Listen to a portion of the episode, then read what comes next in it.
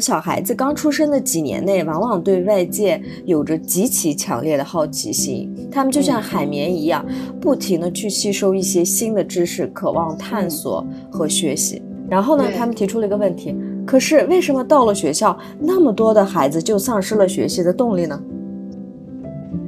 让孩子自主就是孩子的自我发动机，但别人发动机跟我一在一起的时候，那。为了平衡的话，我妈发动机启动的这么好，那我只能让我的发动机先休息会儿吧。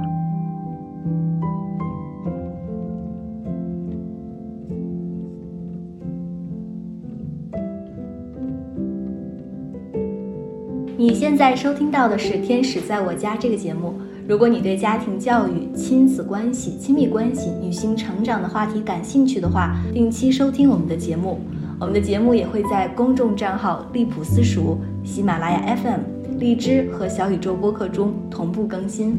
我们呢，保持一颗开放的心，期待听到不同的声音。我们了解并确认，养育是一场共创。我们希望可以和每一位精心养育的父母互动。请在我们的平台下方给我们留言吧，我们会认真聆听您的声音，并给予答复哦。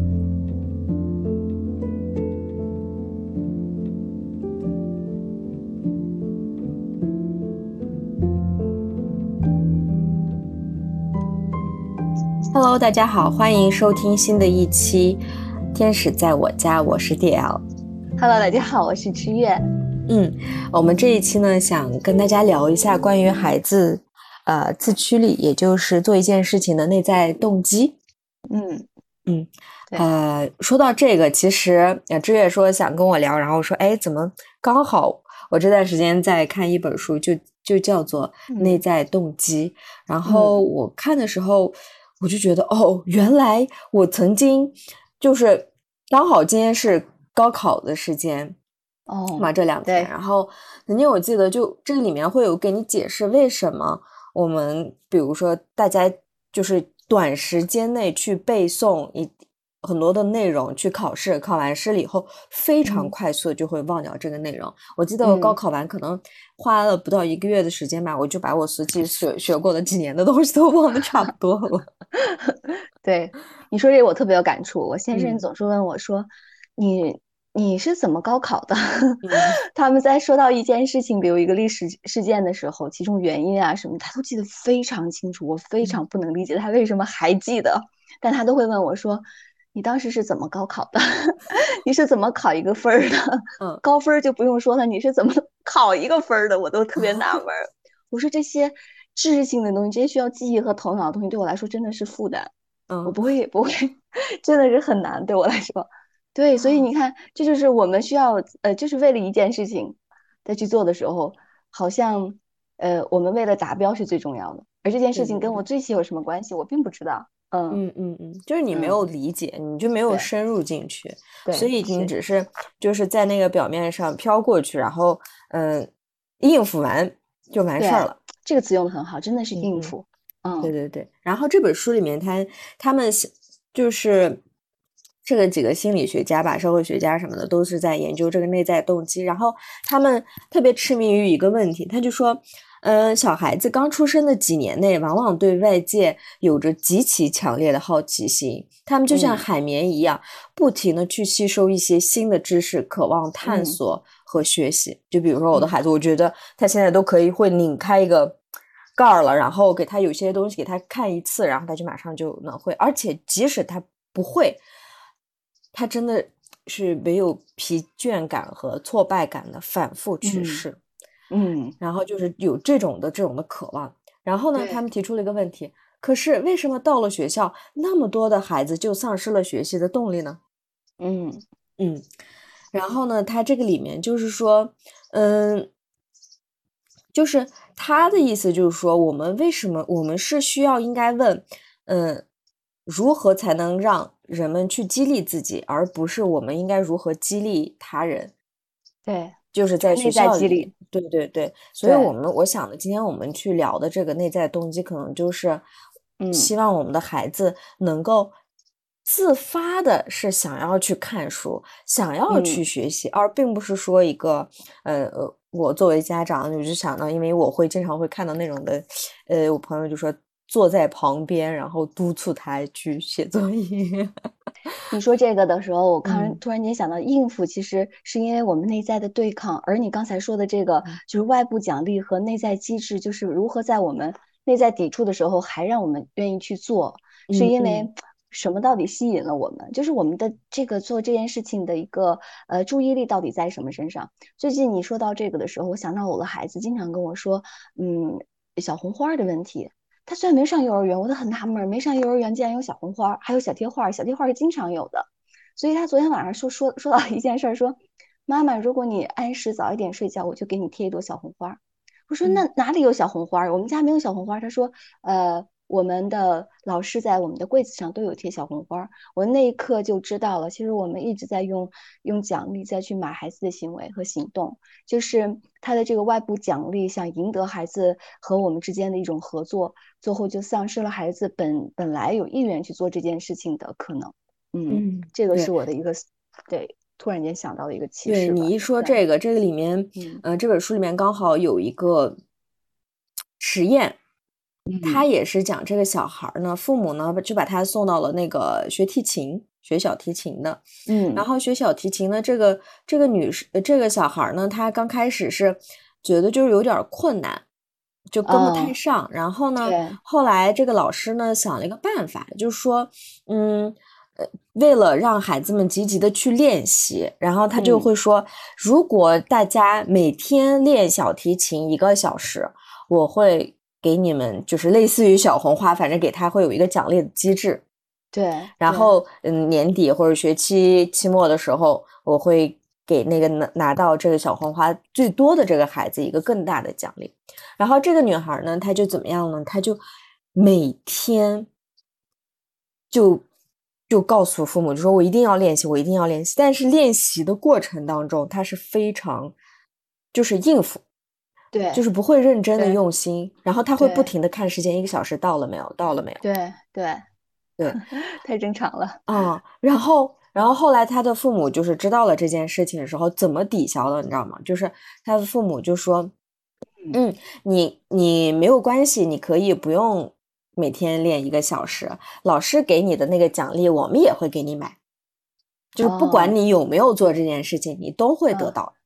哦，然后，然后你你只要你想练习的时候，你喜欢的时候，你再去做。然后后来这个女孩儿就稍微就是没有那么有压力和紧张感了。那么机械，做做事情很机械。嗯嗯，所以就是我们曾经也聊到一个关于美国的一个研究，鼓励孩子阅读的，其中一个州呢想去提升孩子的阅读力，所以呢。所以呢，他们就做了这样这样的一个事情，就是说，如果能够保持阅读的孩子呢，在完成一本书的时候，会给孩子们有巧克力的奖赏。所以当时行为经济学家在研究这个事情的时候，非常的抗拒，拒绝了。他说：“我们不仅不会教出孩喜欢阅读的孩子，我们只会呃教出一批呃讨厌阅读、厌恶阅读的胖子。”所以这件事情就没有这个继续。当时也算是一个研究。其实你刚才说到的这个，就是让我想到，就是哎，到底自驱力是什么？它它到底源于它到底是从哪里来的？就是我们提到学习力、自驱力、想象力、记忆力，我们都把它变成了一种力。这个力是还有一种东西叫原能力，对吧？就是原认知、原能力。就是这个所有的能力，它是不是都是原能力？就是关于这种就关于自驱的自驱，关于认知的认知，关于学习的学习，就是关于教育的教育。所以就是。我我在想呢，说我我对自驱力的理解，你刚才说是内在动机，我说可能是它是一种，首先他有能力，其次他有意愿，再次他有想法，再次他有行动，再次他他体会到了成长，再次他体会到了自我的价值，跟我们似乎说这个兴趣很像，对吧？但是呢，其中一部分原因就是，其实自驱力，我认为它是一个很大很大的概念，就是但是我们一说到自驱的时候，在孩子的身上都会变成学习怎么样。就是所有谈学习力的这个自驱力的，sorry，自驱力的这个话题，最终都会说，嗯，我们怎么让孩子自主学习？但是自驱力是学习力吗？自自自驱力是只只有跟学习有关吗？我认为一个孩子成长，他可能学习占了他大部分的内容。就比如说刚才迪奥说，我可能马上高考完就把东西都给扔了，因为这一辈子我百分之九十的时间，甚至有些孩子百分之九十九的时间都在关于学习。对，然后呢？对，他是他生活的非常非常大的一部分。但是你会发现，我认为只有那百分之十的东西在起到起作用。也就是说，你看，我们花了百分之九十的时间在再去关于孩子的学习去做努力，但是真正刺激的，呃，孩子的可能就是这百分之十，剩下的跟学习没关的那些事儿。那学习自驱力也是一样，我们花了很多时间都在考虑孩子在学习上如何自我驱动，但是其实另外那百分之十呢，你看不见的那那个隐性的那个部分，恰恰是刺激孩子在学习上主动的可能和原因。所以。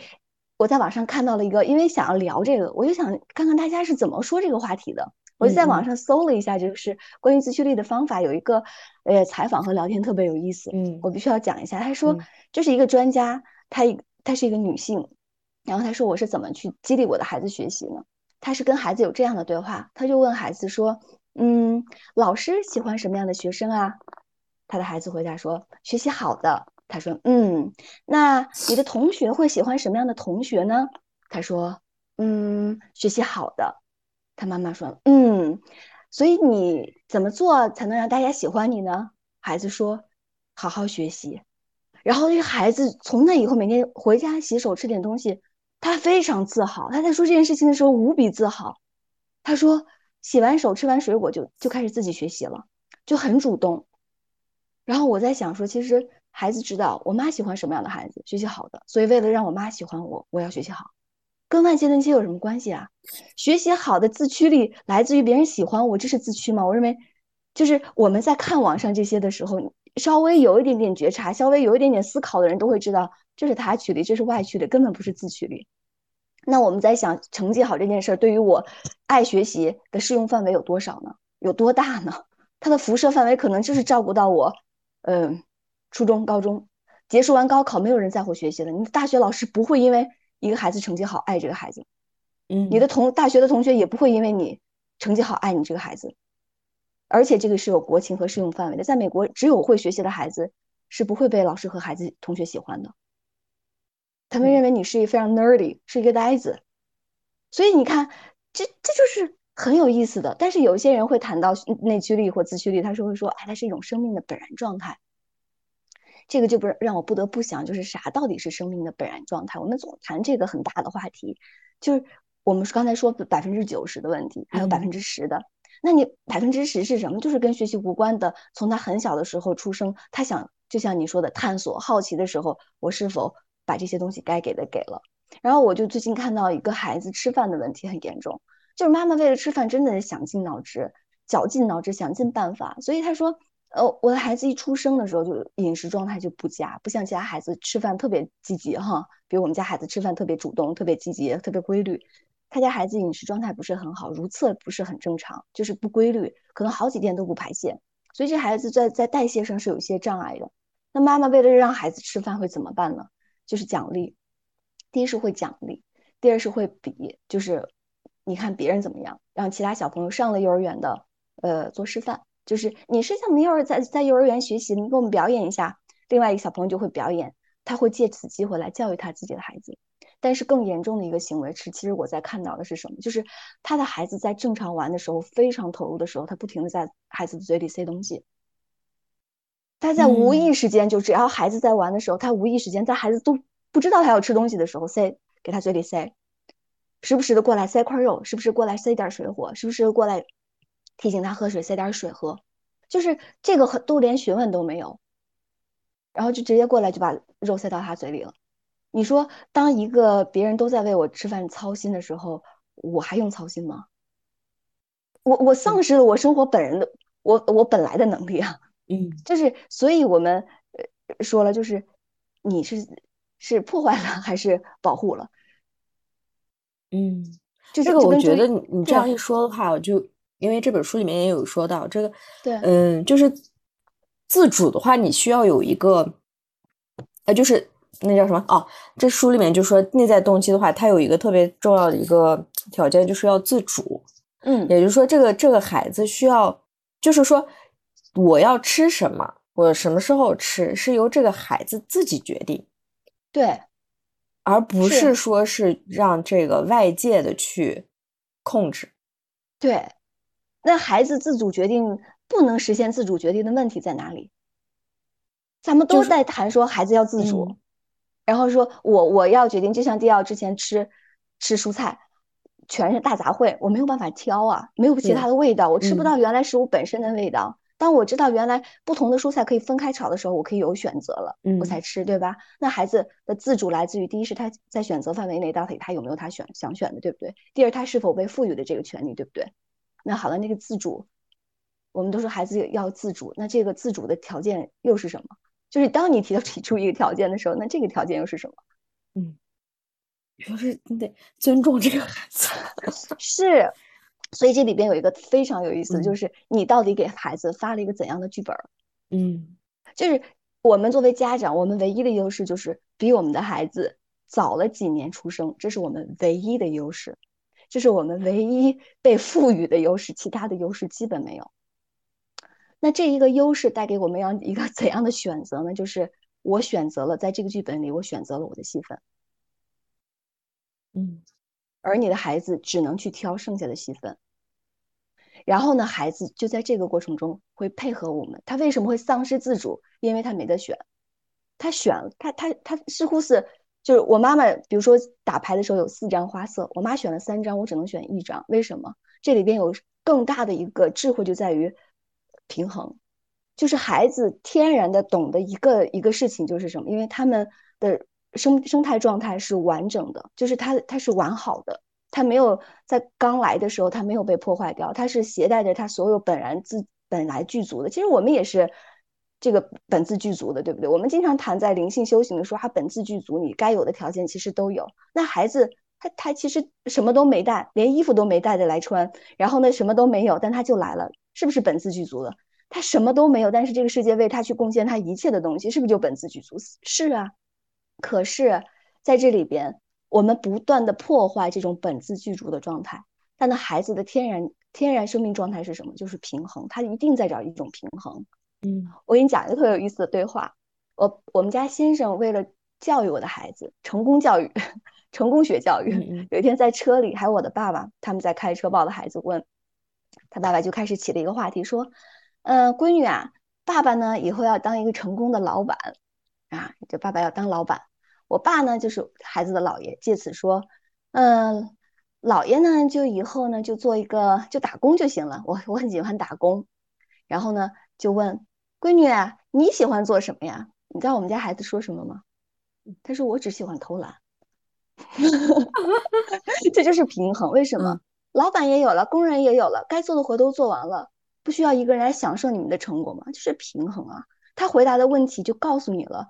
我我能做的就是配合你们，你们需要我 做什么呢？我发现哦，你们不需要我做什么，那我我喜欢偷懒。如果不正常的，嗯，哎，刚卡了一会儿，嗯，好。如果不正常的，对我家先生打电话了。如果不正常的家长会觉得自己这个孩子，天哪，我失败教育，孩子没有任何想要上进和成功的想法，我怎么才能够帮助他自立自强？这个什么自强不息呢？会很焦虑。但是在我看来，就是我的孩子非常智慧的告诉我们，就是他的世界里没有输赢，没有成功，没有对错，没有权位的高贵，没有地位的高低。他就是我我的第一意识的选择，就是如何创造这个家里的关系的关系的平衡，如何在这个关系里，任何一种关系里，外在的工作关系里，家庭的动力动力关系里，去选择一种平衡，在自我的生命成长关系里选择一种平衡。所以你刚才你说到发动机的问题，对吧？就比如说内驱。让孩子自主，就是孩子的自我发动机。但别人发动机跟我一在一起的时候，那为了平衡的话，我妈发动机启动的这么好，那我只能让我的发动机先休息会儿吧。对，没有我什么事儿了。对，没有我什么事儿了，我根本不需要加油，也不需要启动，连开关都没拧开。所以当家长丧失了这个发动机的能力，就比如我们一直就像你说的监督孩子，陪着孩子，嗯，到大学你还能陪着他吗？你还能帮他洗吗？到高中的时候，你还能辅导他作业吗？当当，尤其是老师的孩子，一旦他在孩子小学就觉得我是一个老师，我能教会你，OK，那我就一直教你，教到我不能教你的时候，那老师的孩子更容易出问题的原因是什么？就是老师他把所有职业的东西带到了家里，嗯，对，没有退退让，对，都孩子就说妈，既然你学习这么好，你你就教我学，那就我就不用学了。反倒那些无知的父母、农民的孩子，你会发现他学的挺好的。为什么？那就是没有人教我，我只能自律。他他会不断的启启动自我的，不需要尊重。嗯，我们有时候谈了很多概念，像自驱力也是一种概念，像自主也是一种概念，尊重也是概念，就是就是没有没有这些东西。其实本来就没有。当你你选择无为的时候，你你天然的知道，你说你教不了孩子什么东西的时候，你谦卑的知道，你除了比你孩子早几年，你你真的教会不了他任何东西的时候，你就会放手。嗯，一旦你觉得你比你的孩子稍好一点，想教他，那你就大错特错了。这就是这就是所有我我谈了这么多，我觉得我理解了，我到底说怎么去聊这个自驱力的时候，我就觉得哦，其实是我们太主动了。什么让孩子自主？就是我们自己太自主了。You're getting the way。对，是，嗯，对。哎，你一说到这个，我就突然间，这是这是另外一个话题，但是也跟这个有点类似，就是说，嗯，这个话题是什么呢？跟创造力有关。因为我最近在学习这个创造力，它的意思就是说，我们是在最 relax、最不喜、最。没有要控制自己一定要做什么的事情的时候，你的灵感就是这个能量就自然就来了。对，所以我觉得其实就是孩子，就像你说的，他他可能就是小的时候，他本来就是一个非常鲜活的去渴望，他有他本来就有，我们每一个人都有这种自主去学习的能力，我们本来就有，只是很多时候我们是挡挡着这个道儿了。对，挡道了，就说你说的很好，我们是拦路虎，我们是路虎。嗯，对，所以在网上谈到的好多自驱力的方法，我特别在这里想跟就是听众朋友说的，就是嗯，慎用，真的一定要去审视，因为任何一种方法都是破坏和都是一定程度上的破坏，它会起一段时间的作用，再从更大的一个视角和更长远的角度来看的话，那它从某种意义上就是破坏。嗯，对，这个我其实还是想再聊一件事情，可能大家可以比更能引起共鸣，就是这个奖励机制。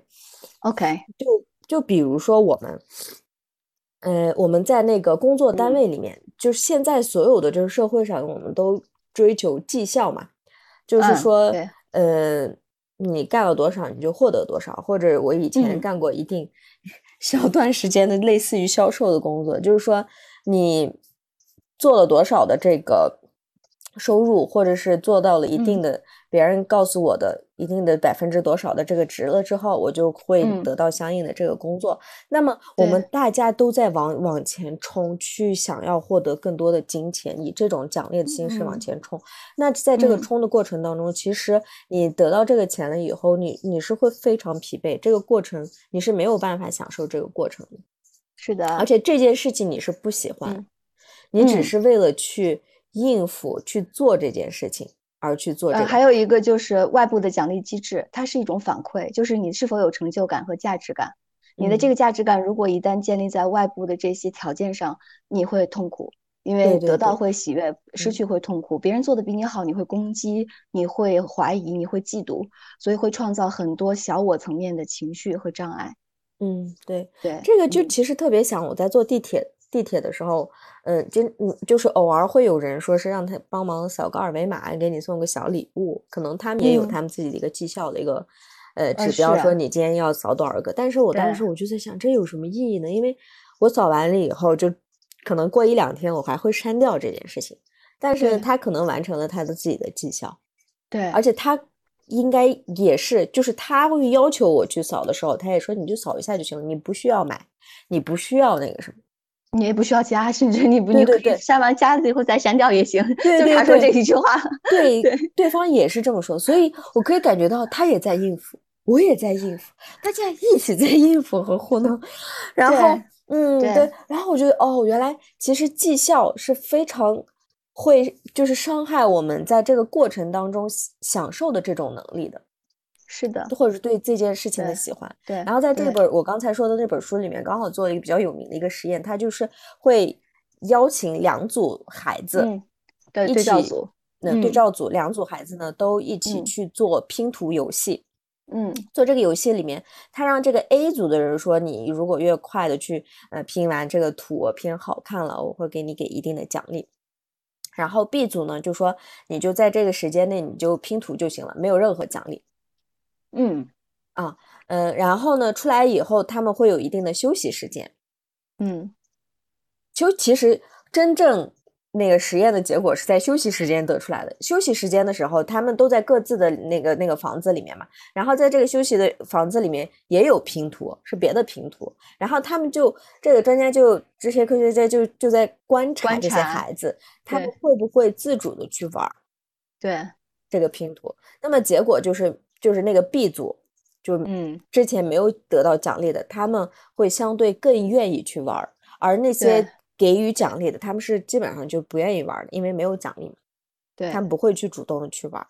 是，所以说其实这种的奖励反而会，因为 降，对对对，降低他的意愿是吧？对对对，因为反例是反馈是结果嘛，就是我们刚才说了，就是自驱最终是让他的注意力放到一个结果上，还是放到我学习过程的本身上，我的成长感上，我的价值感上。我在这个做过程中想办法而获得的喜悦感上，而最终这个孩子或者是一个学习者会把在这整个学习过程中的一些体验感和自我连接起来。也就是说，真正对他有价值的是我在这个过程中我体验到的东西跟我本身之间的关系。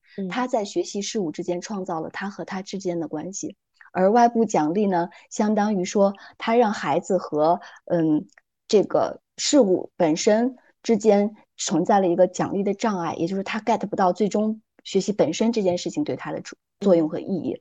当孩子的自驱力受到影响的时候，那无意上其实是家长和孩子之间创造了学习之间的关系，而并不是孩子和学习本身之间发生的关系。所以就就会是说，我的妈妈，呃，这个我我我爱我我妈妈。我因为我妈妈让我喜欢一个这个学习好的孩子，所以我爱我也爱学习。所以就是我爱我爱学，是因为我妈爱学，让一个好孩子。所以这个之间的关系就是它不纯粹了。嗯，就是为什么说我们提到了很多的原认知、原能力。所以这个东西就是学习的本身的本身是对于学习的事情，跟外在的这些东西都没有关系。所以你刚才提到了一个奖励是一种反馈机制。那它这个反馈机制是反馈在结果上，还是反馈在过程上？我们如何给奖励？我们在学习立这个训练营的时候也提到过，就是让奖励和这件事情本身变成一件事儿，就是我的外部奖励不不变成一，比如说我今天学习这个拿到好成绩，我变成了一次这个 party，或者变成了一次远行，或者变成了一次我想要打一次，嗯，买一个玩具。它变成了我这次成绩好，我能够怎样跟我的爸爸妈妈一起在探讨学习？比如说我的读阅读好，我喜欢读书，我怎么跟爸爸妈妈一起探讨这本书？是不是再可以购购买另一本新书？哎，所以这就是它本身的事件是是这个结果是跟这件事情本身有关系的。所以你提到的就是我们。很多人都在消耗自己的生命，在追逐外部的这些条件的激励，嗯，这是制度问题。所以，来自于一个真正内在想要成长和感知生命的人，他会突破这些外在条件，他会回到生命本身的创造的这种能力上。所以，你会发现，学习更高层走的过程中，就会直直接走直到的这个地方是什么？就是老师知道他教不了孩子什么，老师教不了孩子什么原因不在于他不教了，而在于他来自于他内在有一个极大的谦卑，知道。他的孩子不需要在他的努力下学会任何东西，因为任何一个孩子都有能力学会任何他想要学会的东西。而一个老师，他能做的就是带着极大的爱和耐心去震动就可以了。所以我最后在学习的过程中，越来越感知到，就是为什么以前学不会，因为我震动震动的频率不够高。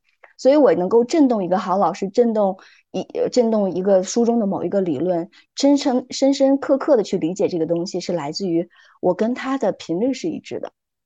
所以就是一个孩子，为什么一个父母教不了一个孩子？因为他的频率没有孩子高。我只能这么说，因为你带着低频焦虑的，什么是低频的创造？就是恐惧的、焦虑的、怀疑的、竞争的、嫉妒的，所有这些投射的这些东西都是低频的，而孩子来自于他没有这些东西的障碍。所以你教不会孩子，是因为很抱歉，你比你的孩子更低维。嗯，那人说了，我不我不教了吗？我我我我的孩子就是不自主呀，不自动啊。你先放手，你真的是先放手。所以就是有有一个妈妈说，我的孩子注意力很差，我是怎么解决孩子注意力问题的？她给孩子报了好多课程，教孩子学会注意力问题，但是最终起效果的作用是把所有的课停掉，孩子注意力慢慢就收回来了。因为就是，所以你看是不是就是？我们说了，当你在采用一个方法的时候，你要去理解，你是在破坏还是在保护？所以回到了所有的这些教孩的东西，又回到了你自己身上。你觉察到你生命的失衡了吗？你觉察到你投射出来极大的焦虑，想要教会你们你的孩子本来有的能力吗？就当你知道他本来有的时候不需要教，那你还还费劲绞尽脑汁的去培养吗？你只需要唤醒。嗯，真的是。你刚才说，我就我就想到一个小画面，就是前两天我带着我宝宝还有我老公一块儿，我们就去我们万达有小孩子玩的地方，然后一块玩玩玩完了以后。其实玩了一两个小时，他一直没喝水，中间给了他几次，他都没愿意喝。然后我就想着他不愿意这样喝的话，我就把他那个那个奶嘴那个盖子去掉，让他这种自己就像水杯里面，因为他特别喜欢用水杯喝水，然后就给他给，然后他还是没愿意，他就一直把头往里面。然后我自己都没有意识到，我就使劲往往他弄弄。然后我老公把我手一抓，说你不要逼他。然后我当时嗯，我有在逼吗？然后然后后来。哦，他就没喝嘛。他说没喝没没关系，他可能现在不渴。后来我们带他出去，出去的时候，我老公直接把那个瓶子就给他手里了。然后我们他他也没管，然后我就观察嘛。后来就是走的路上，孩子自己喝了一大半的水，是吧？对。所以你说是什么？是不是来自还是自我觉察？嗯。所以对父父母来说，最重要的功课，如果想想解放自己的话，你就回到自我觉察的功夫上，工作上。嗯，自我不用成长，我们总谈自我成长，自我成长。当你自我觉察的时候，你就已经在起飞了。所以，第二刚才说到了一个非常重要的一个能力，是要创造力。嗯啊，包括创造力或者是想象力，呃，所有所有这些更高维的、更高级的能力，都来自于无为，都来自于什么都不做。很多人对什么都不做都太恐慌了，所以一定要做些什么。对，所以这就是障碍我们的最大根源。当你今天花十五分钟的时候，什么都不做。如果你能够练这个能力，练二十一天，你会发现你拥有的是别人不曾拥有的东西，是在书本上和一个专家课里，或者是一个很优质的工作坊里，呃，都学不到的东西。那是回归生命的一种平衡状态。嗯，我们太想要做点什么，以保证有确确定感。对，以保证有进步感，以保证有成就感，对，掌控感。所以很多时候让你的孩子掌控，我我我理解的掌控是什么？我们一直试图去掌控生命，是让使使使他能够在轨道上去保持一个节奏。但是我现在越来越理解，就是一个人允许自己生命失控的能力，才是真正的去放手和信任的能力。我们都在有拥有掌控的能力，稍稍一自律就可以达到一个二十一天、三十天的一个事情。但是，嗯，你不做什么的能力。我们是从来没有休息过的，也就是休休 和习练习，对，都不知道从什么时候开始就变得就是就像上过上了发条一样，陀螺。对对对，你你一停下来，你就身体不舒服。对，所以你看，自驱的最终能力是什么？就是你什么都不做，他一定会做。当他是他的生命静止的时候，他所显化，他所能够创造的东西，是我们可能想象不到的。嗯，对，好吧，那我们今天就聊到这儿吧。好，有点意犹未尽，对，洋洋洋洒洒聊很多，但是真的没有方法。在训练这孩子这件事儿，我想跟大家说，就是一点方法法都没有。真的，如果你试图找一个方法的话，你一定要觉察。首先，先回去去审视这个方法，它是否对你来说。嗯，不是你焦虑的投射。对对，那我觉得我们下一次可以聊一下关于那个 mindful parenting。哦，最近我真的在冥想，最近在这个也在这个通过冥想来达达到一种正念的这种练习，正念正念的养育。对，在这条路上走得很艰辛，真的非常艰辛，就是呃。通过一件事情，你给孩子报一个班，你给孩子上一堂课，你给孩子呃买一个玩具，非常简单。